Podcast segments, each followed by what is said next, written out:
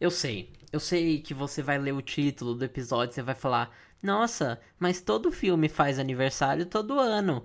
E sim, eu concordo com você. Todo filme, qualquer filme, faz aniversário todo ano. Seja um filme que ele é lançado no ano, ele tá fazendo o primeiro aniversário, ou o primeiro, né, o ano zero, ou quando um filme faz três anos que foi lançado, dois anos ou 15 anos que foi lançado. Eu sei, todo filme faz aniversário em qualquer ano. Mas esse episódio é um pouco diferente, porque eu não vou pegar qualquer filme, senão eu podia falar de simplesmente filmes. E não é isso, eu vou ser um pouco mais específico. Eu vou estar tá falando e comentando aqui com vocês os filmes que fazem aniversário, só que aniversários especiais. Ou seja, resumidamente, filmes que fazem aniversário de 10, 20 ou até 30 anos em 2021, que é o ano que estou gravando esse episódio. Não, talvez não seja o ano que você esteja ouvindo, mas é o ano que eu estou gravando esse episódio. Talvez vire uma série, né? Porque todo tem a cada ano, né, tem filmes que fazem 10, 20, 30 anos. Não sei, vai depender se vocês gostarem ou não desse episódio. Mas enfim, chega de enrolação, eu vou falar sobre filmes que lançaram há 10, ou seja, em 2011, 20, ou seja, que lançaram em 2001, ou até 30 anos, ou seja, que lançaram em 1991. Então pega sua pipoquinha, pega o seu lanchinho e aproveita porque ó, já tô te avisando, hein? Já tô te avisando, ó, já tô te avisando. Alerta de clássicos. Aqui tem muito, muito, muito clássico. Então já vou te alertando. Se você ficar na ponta da cadeira, é porque eu já tô te avisando desde já, porque é cada clássico que é impressionante. Mas enfim, chega de enrolação, vamos lá. Filmes que fazem aniversário em 2021. Roda a vinheta. Great Scott. No, God, please, no! Bond. James Bond. I'm not fucking leaving! Wait for it. Então, eu vou começar aqui. Você já vai saber mais ou menos o esquema. Você vai pegar, mesmo se você não, te, não tenha ouvido o meu último episódio que eu fiz, é, que tem a ver com lista, né? Que foi lá na primeira temporada que eu fiz a lista dos filmes legais que as pessoas acabam esquecendo e que hoje em dia não são tão famosos que nem já foram ou nunca foram, possivelmente. Então, para quem não sabe, tá chegando aqui de paraquedas, eu vou sempre falar o nome do filme, o diretor, os atores principais, algumas das notas que acabou recebendo e também onde você pode encontrar é, no momento que eu estou gravando esse episódio. Como é coisa de streaming e tudo mais, essas coisas podem mudar constantemente, mas no momento que eu tô gravando, para quem estiver ouvindo, né, é, logo nesse momento que eu tô gravando, vai ser mais ou menos isso. Então, para começar, eu vou falar na ordem mesmo, né? 10, 20 e 30. Então, eu vou começar falando sobre os filmes que lançaram faz 10 anos. Ou seja, filmes que lançaram no ano de 2011.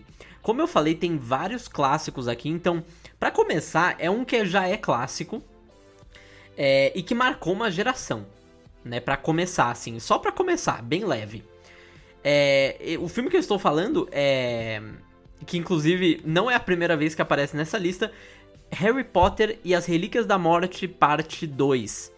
Eu digo que marcou uma geração porque realmente marcou uma geração. Foi antes da Mar a Marvel já estava acontecendo nessa época, mas foi é, a, acho que uma das dessas sagas, né, que acabam marcando, assim como Star Wars, é, que acabam mar marcando a cultura pop. Antes da Marvel chegar com o universo compartilhado e fazer mais de 10 anos em questão de filme, muito, mais que 10 anos, né? Atualmente fazem mais que 10 anos. Star Wars, Harry Potter, Star Trek e, e outras chegaram ali com fazendo essas sagas. E o Harry Potter eu lembro vividamente porque eu assisti esse filme no cinema. E foi uma coisa muito. Eu não assisti todos os Harry Potters no cinema, porque eu não virei fã logo do começo, até porque quando lançou o primeiro eu era um bebê ainda. Então faça as contas para descobrir minha idade. Brincadeira, mas enfim. É... E aí, Harry Potter, ele. Só que aí eu fui acompanhando, né, ao longo dos anos tal. Peguei alguns desses filmes no cinema, outros eu peguei por DVD, recomendação tudo mais. E aí eu fui ver esse filme no cinema. E foi muito especial, assim. A, a sessão tava bem interativa, assim, a galera tava curtindo. E o filme em si é muito bom. Vamos combinar, né? O filme, o filme é muito bom, ele acaba fechando muito bem essa saga do Harry Potter. É um filme muito é, sombrio, né? Ele acaba tendo esse ar meio vitorioso tudo mais, né? Acabando é, é, fechando o arco, né? Do Harry, Voldemort e tudo mais. E não só, não só deles, né? Mas das relíquias da morte e tudo mais. Eu acho que é um fechamento muito icônico e, e até hoje, assim, várias coisas é, são referenciadas e na cultura pop por causa disso. Que marcou esses atores, né? Que eu acabei passando por eles eu nem falei, né? É, Harry Potter, obviamente, o Daniel Radcliffe, tem a Emma Watson, tem o Rupert Grint, que é o trio principal, né? E também o Voldemort que eu coloquei aqui, que é o Ralph Fiennes, que eu fui descobrir isso só depois que era ele, que a maquiagem tava impressionante. O diretor desse filme é o David Yates, e as notas que esse filme recebeu foi 8,1 no IMDB, que é uma nota razoável pro, pro IMDB, é uma nota boa, e 96% de aprovação no Rotten Tomatoes. Você consegue encontrar esse filme para alugar no, nas plataformas on demand e também no HBO Go, logo sendo é, HBO Max, dependendo da época que você tá ouvindo esse episódio. E enfim, como eu falei, esse filme é icônico, ele marcou uma geração de pessoas que cresceram, assim como eu, acompanhando esses filmes, ou já eram, né, adolescentes e tal, e que levou a muitas outras coisas e, enfim, toda todo esse negócio lá, nos, lá em Orlando, na Disney, o parque do Harry Potter, muita gente é, virou fã e a, começou a acompanhar, né, Harry Potter, e eu vejo hoje em dia os fãs de Harry Potter muito nisso, né, são pessoas que são apaixonadas de um, de um nível assim que é raro você ver na cultura pop assim. É, você vê pessoas tão apaixonadas pela obra do que são os criadores do. São as pessoas que acompanham Harry Potter. Tanto, por tanto pelos livros, mas aqui esse não é um podcast de livro, quanto pelos filmes, que é o que eu falo aqui. Mas enfim, o, o papo de Harry Potter não acabou, tá? Relaxa. É, mas enfim, recomendo vocês assistirem. Inclusive eu planejo é, reassistir logo. T talvez eu traga aqui, talvez não, não sei. Ainda é uma questão pro futuro. O próximo filme que eu vou falar aqui na lista é um filme que, assim, eu já comentei sobre ele também aqui neste podcast, mas foi num podcast que eu acabei abordando bastante coisa, então também vou falar um pouquinho mais sobre ele aqui, que é Missão Impossível Protocolo Fantasma, ou para pessoas que trabalham melhor com números, Missão Impossível 4. Esse foi dirigido pelo Brad Bird, que uma curiosidade para quem não sabe, esse é o mesmo diretor dos Incríveis. E aí quando você olha, né, os dois filmes, parece um pouquinho, né? Parece um pouquinho essa estética, a música parece um pouco também. É... Isso é só uma curiosidade, eu não acho que assim foi planejado, talvez até tenha sido, mas eu não acho que foi. É... São esses filmes, né, com meio. É, claro, os incríveis mais focado na, no negócio de super-heróis, um pouco mais no ar e tal. E Missão Impossível sendo um filme de espionagem e tal. Mas eu acho que eles têm um meio comum, assim, uma área cinza entre os dois filmes. E que eu acho que. Que é por isso que talvez tenha é, interessado o próprio diretor, né? O Brad Bird a fazer esse filme. Os atores, não tem o que falar. Tom Cruise, tem Jeremy Renner, tem Simon Pegg, tem Paula Patton e muitos outros. As notas, esse filme recebeu míseros é sério, míseros. 7.4 no IMDB, isso é nada no IMDB, o que é uma nota extremamente criminosa, eu diria, para um filme desse porte. E 93% de aprovação no Rotten Tomatoes. E atualmente esse filme está disponível para você alugar no Video On Demand e também na Netflix. É, não para alugar, claro, para você assistir na Netflix. Mas enfim. O, do que se trata Missão Impossível Protocolo Fantasma? Basicamente. Ah, deixa eu fazer um merchan, merchan próprio meu. Se você quer ver um pouquinho mais eu e o meu querido irmão Pedro falando sobre Missão Impossível e 007, as duas sagas mais importantes do gênero de espionagem. Se você quiser ver, vai lá na primeira temporada, tem o episódio Missão Impossível versus 007. Eu e meu irmão a gente fala um pouquinho sobre cada uma dessas sagas, qual a gente prefere, os filmes que a gente gosta, os filmes que a gente não gosta de cada uma, enfim. Tá lá é só você acompanhar. É só você ir lá, episódio tá top demais. Mas enfim, voltando aqui para esse episódio, o Protocolo Fantasma, ele é não sei se eu já falei isso aqui, mas ele é meu favorito da saga Missão Impossível. Ele tá muito empatado com o sexto, mas como eu não vou falar do sexto, eu vou falar do 4. Mas eu acho que o 4 é um pouco melhor. Porque além de tudo, eu acho que ele é icônico. Eu acho que ele é um filme de espionagem icônico. Eu acho que ele é um filme completo. Ele é longo, tem mais de duas horas, mas é um filme que você não sente, sabe? Você vai acompanhando e você continua com o olho na tela, com o olho na tela. É, rever esse filme é muito fácil, porque você sente as mesmas emoções do que você assistiu pela primeira vez. E essa história acompanha o mesmo plot de todos os filmes do, do Missão Impossível, que é o seguinte. Tá lá o nosso querido Tom Cruise, o Ethan Hunt, fazendo as missõezinhas dele. Uma missão que ele faz dá errado, e aí com isso ele vira o é, procurado número 1. Um, e o resto do filme é basicamente ele fugindo e tentando provar a inocência dele. É basicamente isso o plot desse filme e dos outros cinco filmes de Missão Impossível. Porém, eu acho que é o que eu falei. Esse filme ele é meio, ele é icônico, porque você pensa Missão Impossível algumas cenas vêm na cabeça. Uma delas, eu tenho certeza, na verdade, assim, eu tenho quase certeza que a primeira cena que vai vir na sua cabeça quando eu falar Missão Impossível é a cena do Burj Khalifa. Eu acho que é o Burj Khalifa, eu espero que eu não esteja cometendo uma gafe gigante, mas basicamente é o prédio na Arábia Saudita que o Ethan Hunt, ele tá naquela cena icônica, como eu falei, que ele tá escalando o prédio pela parte do vidro, né? Que ele pega aquela tecnologia dele lá toda top e ele começa a escalar a parte de fora do prédio para chegar no na sala dos servidores, para conseguir a informação que ele precisa é, para completar a missão dele. Eu não, eu não sei se eu falo spoiler ou não, porque são filmes que foram lançados há, há tanto tempo, né? Mas eu acredito, eu vou, eu vou tentar continuar na linha não spoilers. Além dessa cena, esse filme tem várias outras. Para variar, tem o Tom Cruise correndo. Isso é uma coisa que sempre acontece. Tem a cena deles infiltrando o também para pegar informações, porque é uma coisa de espião, né? Coisa que espião faz.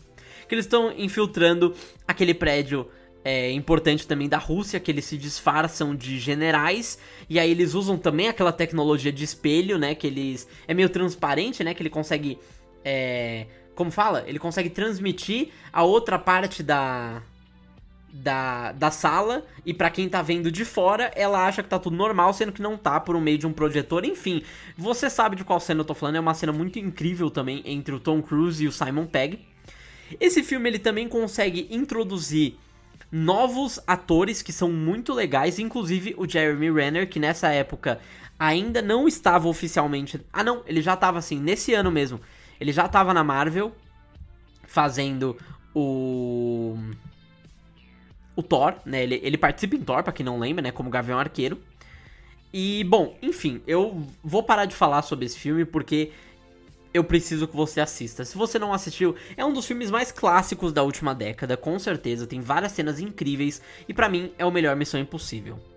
Agora eu vou pro, pra sessão dos filmes um pouco não tão conhecidos assim, quanto esses que eu acabei de falar, porque são mais mainstream, né? Estou falando de Drive, um filme dirigido pelo Nicholas Winding Refn. Ele tem como seus atores principais Ryan Gosling, Carey Mulligan, Oscar Isaac e Bryan Cranston. Como notas, ele teve 7.8 no IMDb, que é uma nota razoável também, até para a proposta do filme dele, e 93% de aprovação no Rotten Tomatoes. E você pode encontrar ele nas plataformas On Demand e também no Amazon Prime Video. Do que se trata esse filme? Ele primeiro, ele tem uma das cenas mais icônicas de abertura da última década, que é aquela que fica tocando aquela música, né, Night Call do Kavinsky no fundo que é uma cena super legal, assim, é logo depois que tem, assim, os primeiros acho que 10 minutos desse filme são uma obra-prima, e não que o filme fica ruim depois, mas é que os primeiros 10 minutos desse filme são literalmente uma obra-prima.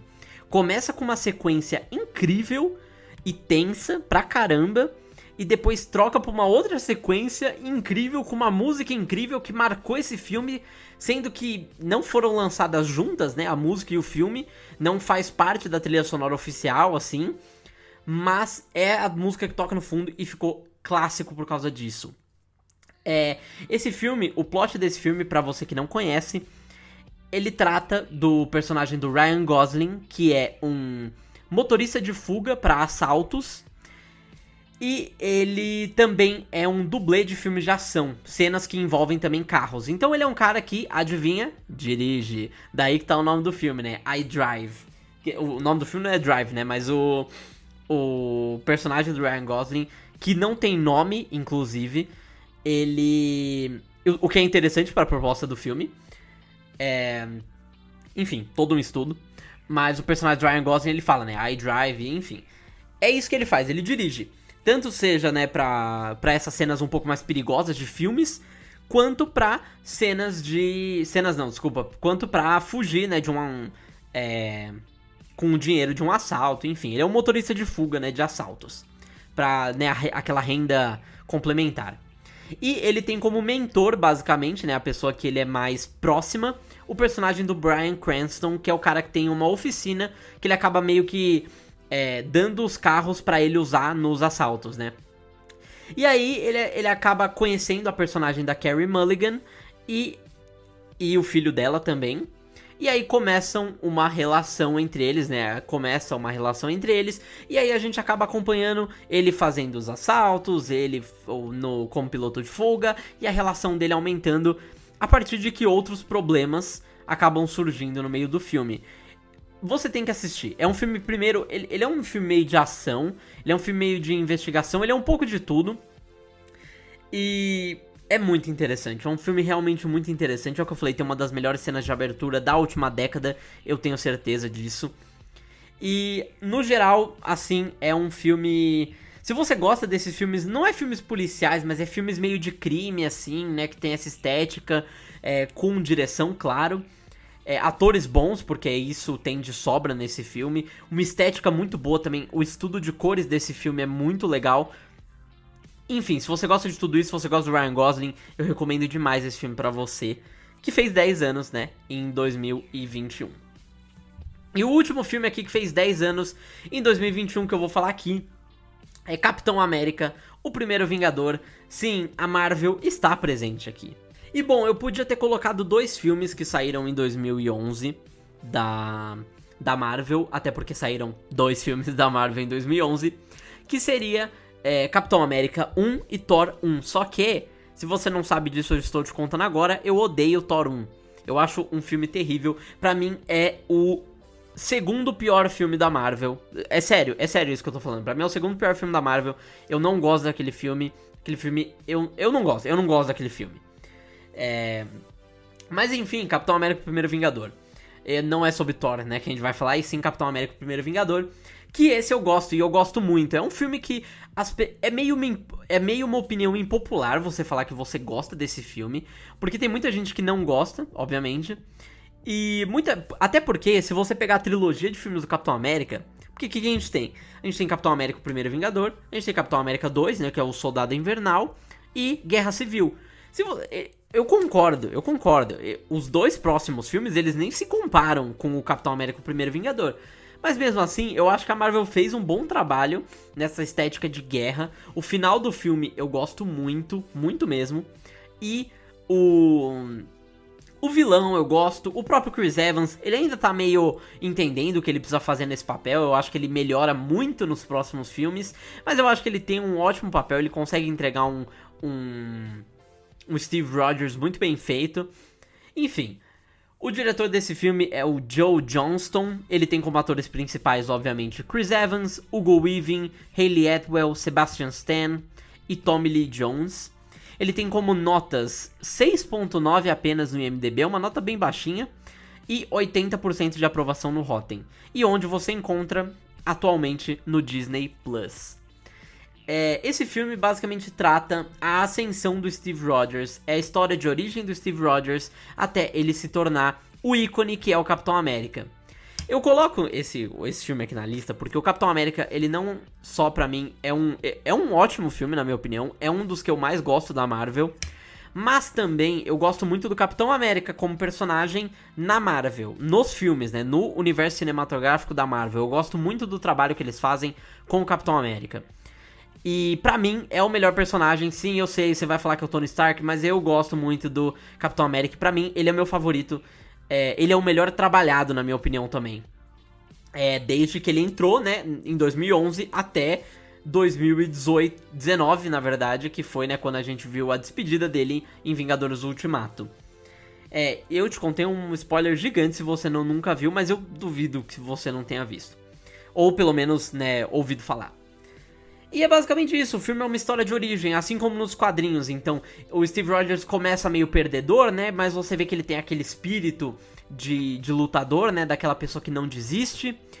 E aí, é, ele, depois de vários e vários é, testes, ele tenta, ele quer muito. Ele tá, obviamente, esse filme é um filme de guerra, né? Porque ele se passa na Segunda Guerra Mundial. E ele. O o Steve Rogers, ele, ele é magrinho, né? Ele ainda não tinha tomado o soro de super soldado. E ele quer entrar muito pra guerra, ele quer ajudar o país dele, né? Todo aquele sentimento de é, é, patriotismo e nacionalidade que tava tendo naquela época lá nos Estados Unidos. E aí ele queria ajudar.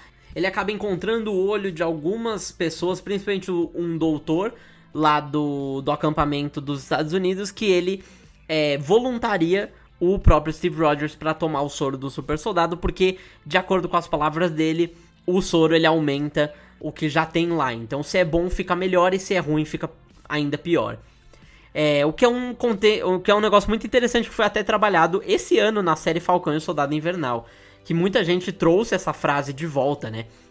É, então, para mim, assim, é um filme. Ele é um filme completo, eu gosto muito. E eu acho que só melhora a partir daí, por isso que eu coloco aqui. Eu não tô falando que essa lista não é melhores filmes que saíram em 2011, ou 2001, ou 1991. Mas é, um, é uma lista de filmes que eu gosto, e Capitão América com certeza é um deles. E eu também vou colocar algumas menções honrosas aqui, então... Menções honrosas de 2011: Millennium, Os Homens que Amavam as Mulheres, X-Men, Primeira Classe, Meia-Noite em Paris, Precisamos Falar sobre Kevin e Esposa de Mentirinha. Clássico do Adam Sandler também, eu queria ter colocado aqui na lista, mas ficou muita coisa e eu não podia colocar.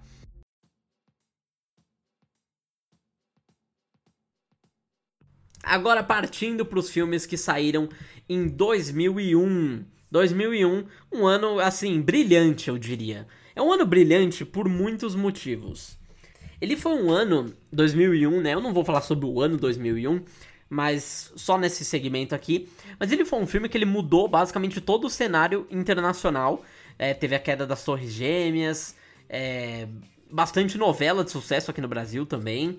Foi um ano meio maluco, assim, eu diria. E pro, pro cinema foi um, foi um ano muito interessante. Porque trouxe é, o conceito, eu diria, de franquia. Não trouxe o conceito de franquia, porque franquia já existia mas foi nesse ano que várias franquias que a gente conhece hoje nasceram. Então várias franquias nasceram, várias franquias tiveram o... os primeiros filmes, né, lançados em 2001.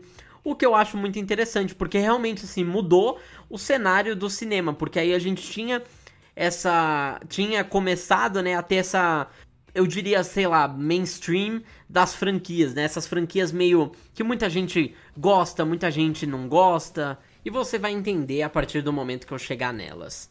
Mas para começar, eu vou falar, falei que o papo de Harry Potter não tinha acabado, Harry Potter e a Pedra Filosofal, ou seja, para quem trabalha com números, Harry Potter 1.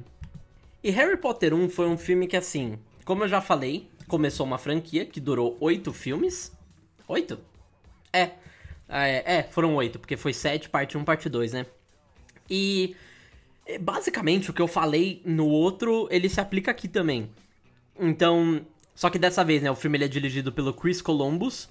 Os atores são os mesmos, o Daniel Radcliffe, a Emma Watson e Rupert Grint. E as notas foram um pouquinho menores, então teve 7.6 no IMDb, 81% no Rotten Tomatoes. E onde você pode encontrar, no mesmo lugar que você pode encontrar toda a franquia Harry Potter, caso você não saiba. É, tanto para alugar quanto no HBO Go, logo a ser HBO Max.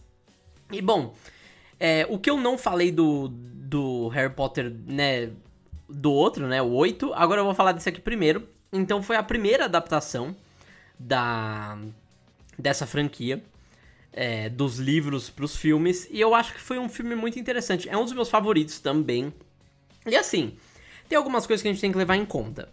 A gente meio que acompanhou esses atores, esses três principais, eles crescendo durante os filmes. Então, você pode chegar e falar, nossa, a atuação deles tá meio estranha, mas você pode mesmo falar isso porque eles eram crianças, então tem até um certo nível E eu acho impressionante que eles decidiram fazer isso, né? E eu acho que eles fizeram muito bem. É, eu não acho assim a atuação. Até porque eu não vou considerar a atuação de crianças como um negócio muito. muito forte, assim, né? Eu acho que a atuação deles é boa o suficiente. Eu também, a hora que eu tô vendo Harry Potter, eu não vou estar tá vendo a atuação, eu vou estar tá vendo qualquer outra coisa, né? Vamos combinar. Direção, sabe? É, você não vai estar tá prestando atenção nesse tipo de coisa. Tem gente que presta, eu pelo menos não presto. E eu acho que ele é perfeito. Eu acho que a coisa que esse filme ele mais faz bem é criar um mundo. Eu acho que ele cria o mundo Harry Potter muito bem. Eu acho que assim, é, quando tá o, o, Harry. Tanto que assim, desde o começo, na parte que você vê um pouco da, do sofrimento que o Harry tinha na casa dele, com morando com os tios dele. Tanto quanto é, quando ele chega em Hogwarts e toda aquela. É, agora eu vou falar de direção, né? Olha que hipócrita, eu vou falar da direção, mas é sempre um negócio assim, filmado por baixo, então dá essa sensação de ser grandioso, sabe? E e é realmente não só pro personagem do Harry, como pro person para todos nós que estávamos assistindo. Era maravilhoso assistir aquilo. E eu acho que esse filme, mais importante do que tudo, ele foi uma base pro que veio a ir nos próximos 10 anos. Literalmente 10 anos, né? Porque durou 10 anos essa saga Harry Potter. E eu acho isso muito, muito impressionante. Muito impressionante mesmo. É...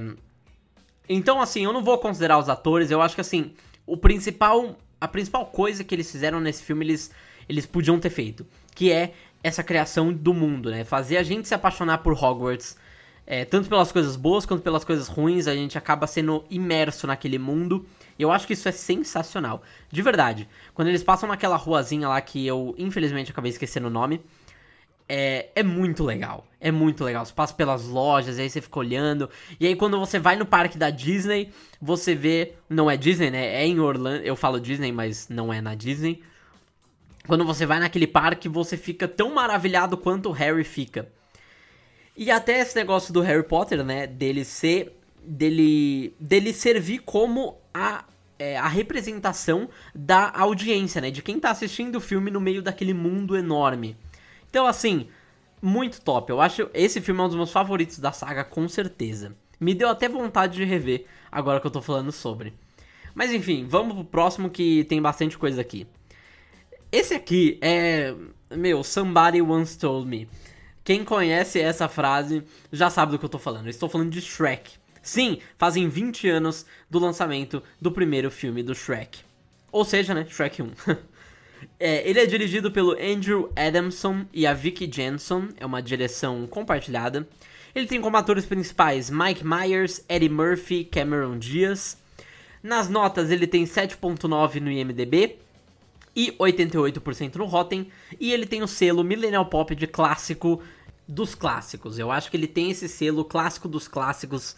E aqui, meu, é Shrek. O que eu posso falar sobre Shrek? O que eu posso falar sobre, sobre Shrek que já não foi dito sobre Shrek. E onde você pode encontrar esse filme? Acho que isso que eu posso falar. Você pode encontrar em qualquer lugar, porque é Shrek. Você pode encontrar para alugar, você pode encontrar na Netflix, pode encontrar no Prime Video, você pode encontrar no Telecine, pode encontrar em qualquer lugar. Nessas principais, tá lá. Ou seja, não tem desculpa. Saia desse episódio e assista Shrek. Obviamente, saia do episódio quando o episódio acabar. Tem ainda outros filmes que eu quero falar sobre. Bom, continuando aqui nossa lista. Shrek. Que filme? Eu, eu, fico, eu fico ansioso, eu fico animado quando eu falo de Shrek, porque eu, porque eu realmente acho, agora falando sério, porque eu realmente acho que é um clássico. É uma dessas animações que você pega, foram lançadas há 20 anos. São poucas as animações que realmente ficam com a gente depois de 20 anos.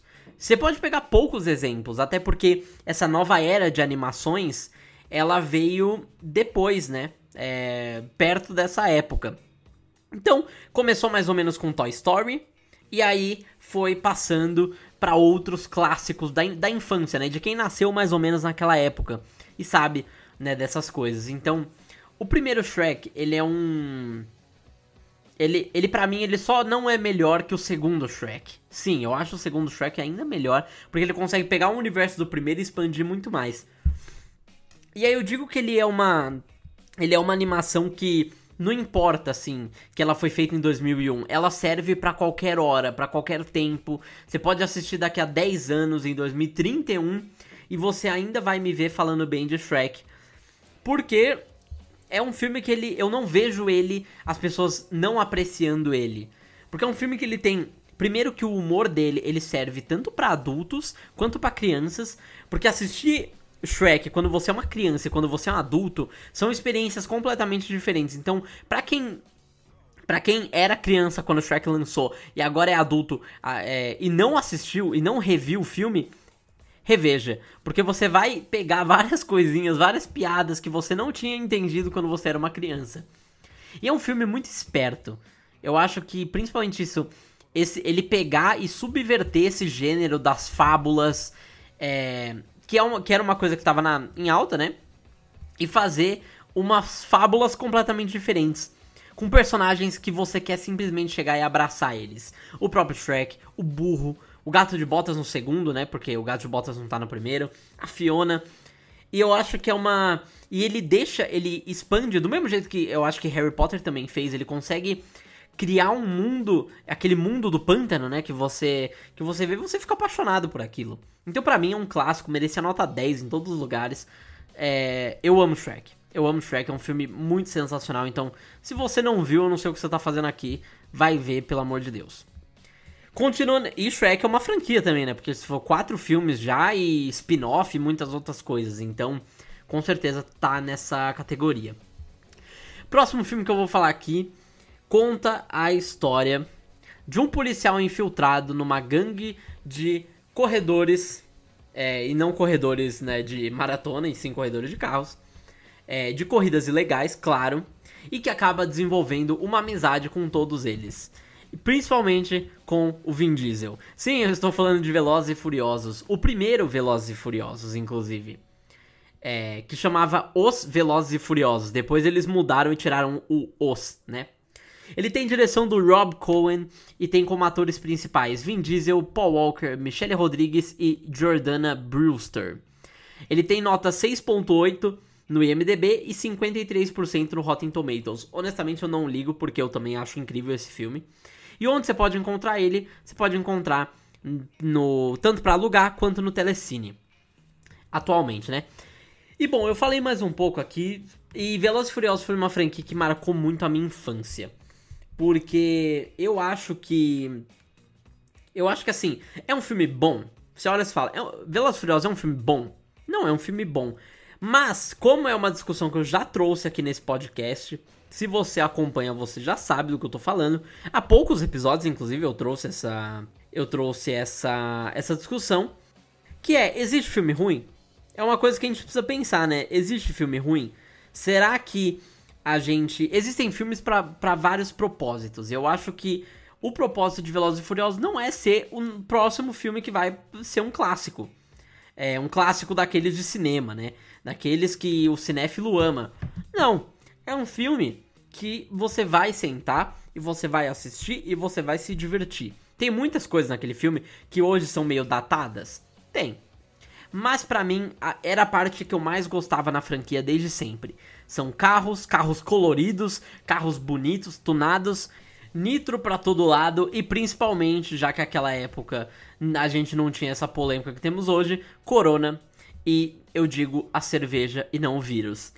É... E família. Eu acho que. Como que eu pude esquecer de família, né? Já que virou a parte principal, né, dessa franquia. E é uma franquia que eu sempre me relacionei muito desde pequeno. Eu gostava muito de carro, é, por causa de Velozes e Furiosos também. E foi uma, é uma franquia que até hoje eu não perco. É, só aquele Hobbs e Shaw lá eu não fui assistir. Mas os filmes principais eu ainda assisto. É, e é uma franquia que, assim, mudou, mudou bastante. Antes era filme mais de corrida e legal e tudo mais, que era, sinceramente, a parte que eu mais gostava. Depois eles tiraram um pouquinho disso e mantiveram essa parte meio de assalto e tal, o que também é legal. Eu, e tem vários filmes bons lá, inclusive. Gosto muito do 5, é, eu gosto muito do 7, que tem mais essa estética. O 7, inclusive, né, que tem a See You Again, que também foi icônico. Mas enfim, é o começo de uma saga que tá aí até hoje que tem mais de 20 anos. Pensa isso, mais de 20 anos. E é um negócio absurdo que ela conseguiu se manter. Claro, obviamente, como tudo que dura tanto tempo, tem que se reinventar. E foi isso que eles fizeram. Honestamente, como eu falei, eu prefiro essa primeira, assim, os filmes 1 até 3 dos Velozes Furiosos, mas tudo bem, eu deixo passar, até porque, como eu falei, tem filmes que eu gosto dali também. Mais um filme que lançou faz 20 anos, Monstros S.A., um filme da Pixar, obviamente, outra animação clássica, assim como é, Shrek, que eu falei agora há pouco. Ele tem como direção do Pete Doctor, que inclusive Doctor, na verdade, que é um diretor assim sensacional. É conhecido por Soul, conhecido por Divertidamente, é conhecido por Up, só, né? Esse cara não tem clássicos, né, no bolso dele. E também é uma direção, é uma co-direção junto com David Silverman. Ele tem como atores principais John Goodman, Billy Crystal e Mary Gibbs. Além disso, as notas 8.1 no IMDb e 96% no Rotten Tomatoes. Por ser da Pixar, você consegue encontrar esse filme atualmente no Disney Plus. Monstros S.A. é uma daquelas histórias que também marcam uma geração, assim como Shrek. É, não é um filme que eu, que eu diria que é tão famoso quanto Shrek, mas eu acho que é um filme. Eu, na verdade, eu acho que eu diria assim, porque é um filme que se manteve também é, no, no teste do tempo, sabe? É um filme que também é a mesma coisa, tem várias piadas, não tanto quanto Shrek, porque Shrek é um absurdo, mas tem várias piadas também é, que você consegue entender quando, como criança, você consegue entender adulto. É um filme que emociona muito, aquele final, meu Deus do céu. E ele conta a história, né? De, e, eu acho que assim, uma das coisas mais legais e interessantes né, desse filme, de novo, é o mundo que eles conseguem criar em tão pouco tempo de filme. Porque eles conseguem criar toda uma sociedade que é regida por monstros, né? Que na verdade não existem humanos, são os humanos só na, nessa dimensão paralela. Eles conseguem até colocar um aspecto de ficção científica no filme e a gente nem percebia, porque a gente entendia perfeitamente o que estava acontecendo na tela. E eu acho isso, honestamente, eu acho isso impressionante. De verdade, eu acho isso muito impressionante. Esse conceito que se você parar pra pensar, você não deve nem entender, porque você simplesmente aceitou que eles conseguem viajar por meio de portas. Mas aí você fica pensando, será que é no passado? Será que é no presente? Será que é na mesma? Será que eles estão em um multiverso? Como que funciona? Eu tenho certeza que você não parou para pensar nisso. Porque a gente simplesmente aceitou o fato de que eles viajam por portas e pronto. E do outro lado da porta tem quase sempre um humano te esperando. E eles criam todo esse negócio que, na verdade, o gerador de energia deles é o medo, então eles têm que ir lá, eles têm que assustar as crianças. E por isso que é um negócio do monstro dentro do armário, e aí pesadelo, enfim. É, é todo um negócio que pega essa mitologia, né, das crianças terem medo do escuro, e aí ele dá um significado para isso. E eu acho isso sensacional. Além de, claro, ter dois dos protagonistas mais carismáticos da Pixar, sendo o Mike e o Sully. Que não tem como. Você olha Mike e Sully, você vê uma dupla de amigos improváveis, inseparáveis e icônicos. Eu acho que é isso. É isso que é Monstro S.A. É, a história é interessante, o filme é emocionante, o filme é engraçado, ele tem protagonistas incríveis. Eu duvido que você não tenha assistido esse filme, mas se você não assistiu, fica aqui a minha, a minha recomendação, com certeza. Bom, Tô acabando aqui, tô acabando. O último filme de 2001 dessa lista é Memento, ou em português, Amnésia. Esse filme, ele é dirigido pelo Christopher Nolan e, e ele tem como atores principais o Guy Pearce, a Carrie Ann Moss e o Joe Pantoliano. Ele tem as notas 8.4 no IMDb e 93% de aprovação no Rotten Tomatoes. E onde você encontra ele? Você encontra ele na Amazon Prime Video atualmente. Bom, esse filme ele é um pouco mais cult do que os outros. Ele, na verdade, é o primeiro filme cult que eu trouxe aqui né, nessa, nessa lista de 2001. Porque, como eu falei, 2001 foi um ano muito de franquias e muito mais esse tipo de coisa, né? Do que um. Do que filmes mais cult. Eu acho que nesse ano as franquias dominaram um pouco mais.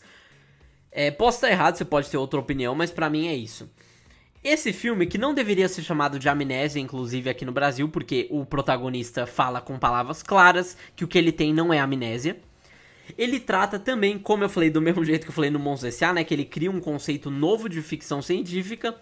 É a mesma coisa aqui com esse filme, claro, em suas, por... em suas devidas proporções.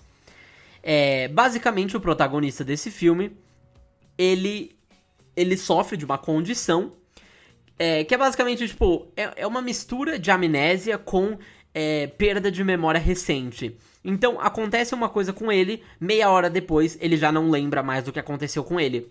E aí, com isso, ele começa a fazer anotações e tatuagens na pele dele do que tá acontecendo para tentar lembrar. E aí é ele tentando desvendar um mistério e a gente acompanhando junto com ele, ele tentando desvendar o mistério de quem matou a esposa dele. Um negócio muito interessante. É um, é, esse filme é realmente muito interessante, até porque ele é feito de duas maneiras diferentes. No mesmo filme acontecem duas linhas do tempo, uma que é em preto e branco e outra que é a que a gente acompanha, que é a colorida. E esse filme ele acontece de trás para frente. Então, ele começa pelo fim, se eu não me engano. É, ele começa pelo fim. E na outra ponta do espectro tá, é, tá o começo, né? Que eles invertem. E aí, como eu falei, são duas linhas do tempo. Uma que é de, do começo e outra que é do fim. Então, no final do filme, a gente tá no meio do filme. Eu não sei se você conseguiu entender, mas é exatamente isso. Eu posso estar errado, mas eu acredito que seja isso. É. Eu, eu assim, eu tenho quase certeza que é isso. Eu tenho quase certeza que é isso. Eu, eu, se eu não comi bola no meio da, da explicação, é basicamente isso. Se você ficou confuso, assiste o filme. Porque você vai, você vai pegando. É um filme que você é, não só deve, não só pode, na verdade, como deve assistir mais de uma vez. Porque, primeiro, é um clássico também. É um desses clássicos não tão conhecidos atualmente. Até porque o Christopher Nolan ele tem uma categoria muito grande né, de filmes hoje em dia. E talvez as pessoas não lembrem, até porque esse foi o segundo filme dele só. E já vê que é um negócio totalmente impressionante. E eu acho que é isso. Eu acho que é isso. Se você não assistiu, assista esse filme. Eu não vou falar muito mais, porque aí senão é spoiler. Mas é um filme que ele muda completamente qualquer questão, assim. É, é, uma, é uma experiência. É uma experiência com certeza. E bom, para finalizar 2001, eu vou falar aqui as menções honrosas do mesmo jeito que eu fiz para 2011. A primeira delas é A Viagem de Shihiro, é American Pie 2, Senhor dos Anéis 2, Dia de, do Treinamento e Donnie Darko. Muitos filmes também, né? Muitos filmes interessantes.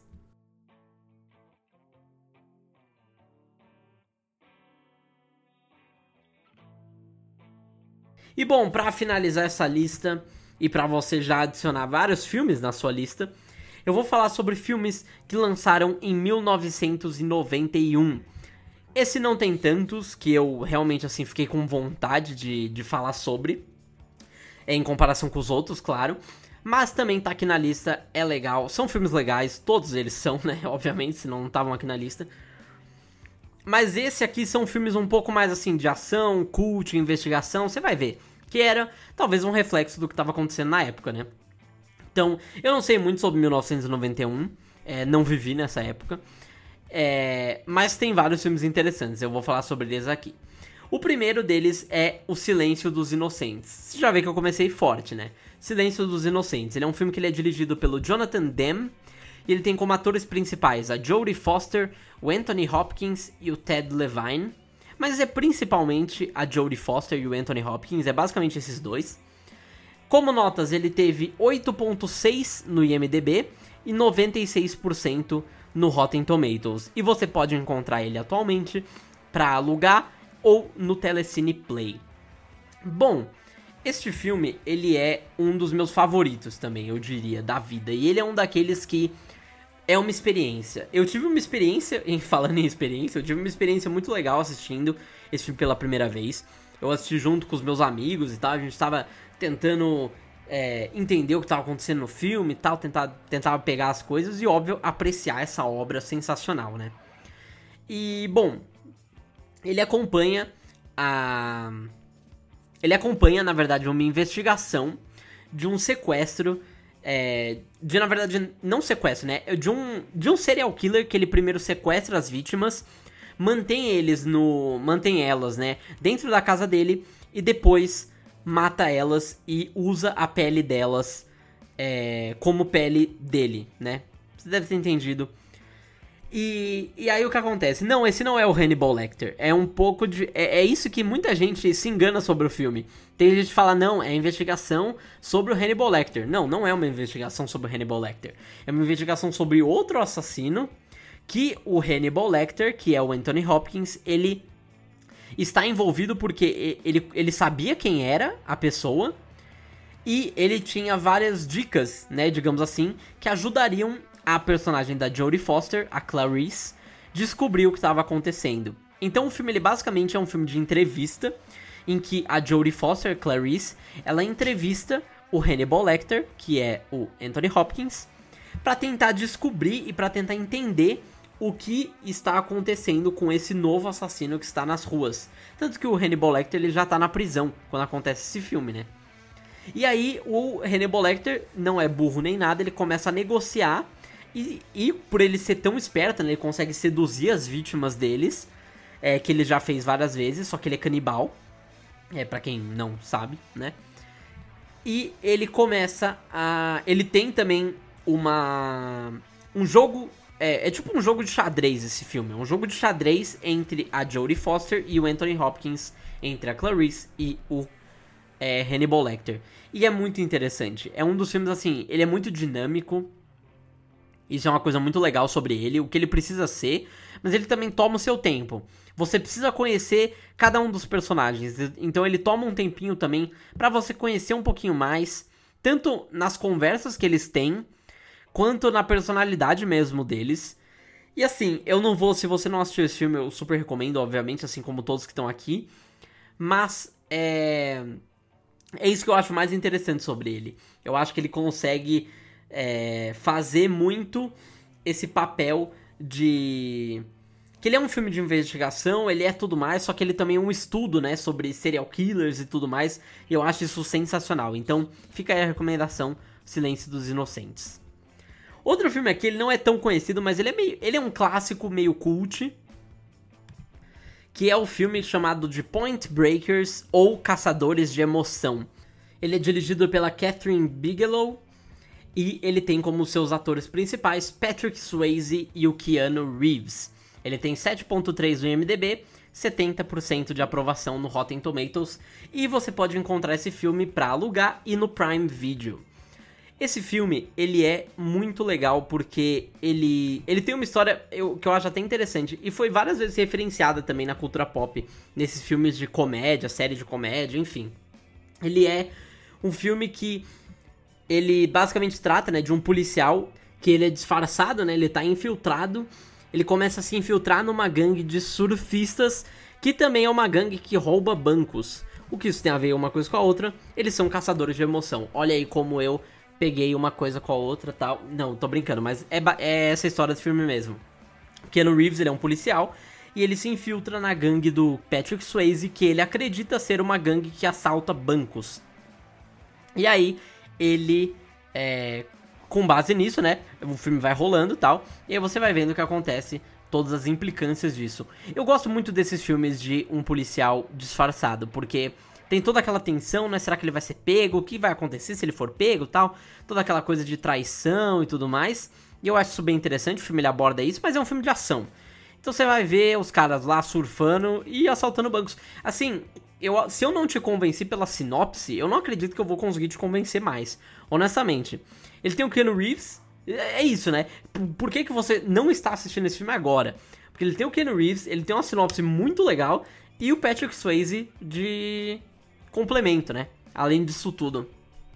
É um filme bem legal, assim. É um filme. É, ação, investigação.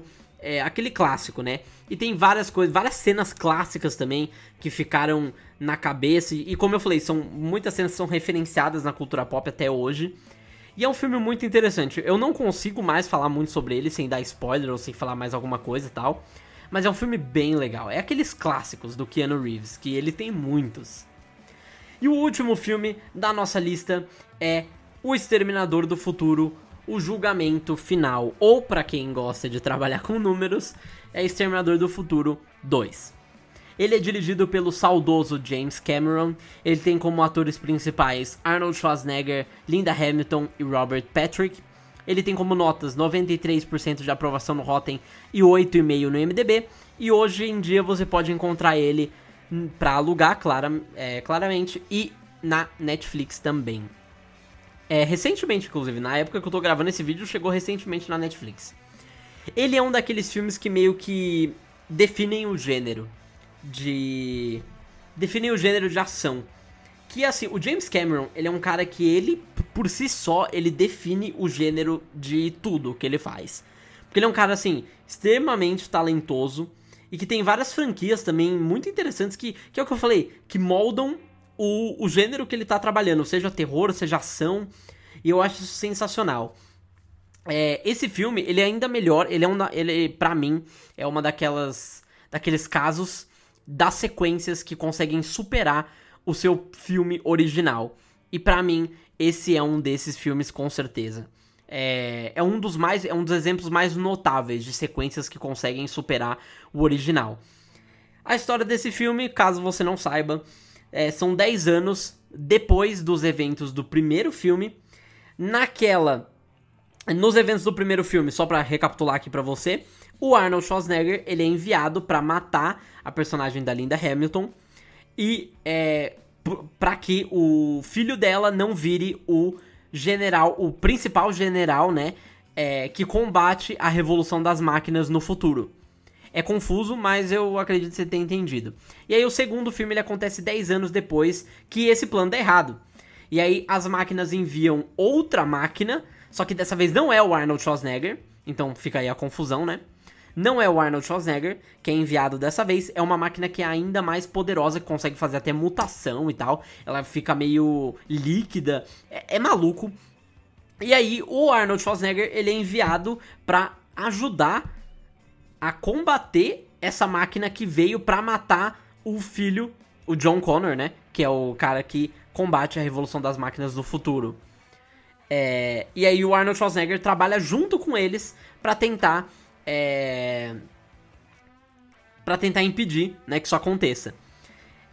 O que é assim, é um pouco mais confuso, sim, mas é, é fácil de entender também. Você acaba pegando. E como eu falei, é um filme que, assim, ele também é, é, clássico, é um daqueles clássicos que acabam redefinindo de novo o gênero de ação. Eu já falei isso várias vezes, mas é verdade. Ele tem várias cenas, além da trilha sonora, que é sensacional. Tem o Arnold Schwarzenegger, que vai ser para sempre considerado como o Exterminador do Futuro. Que nesse filme ele não é o Exterminador do Futuro, por incrível que pareça.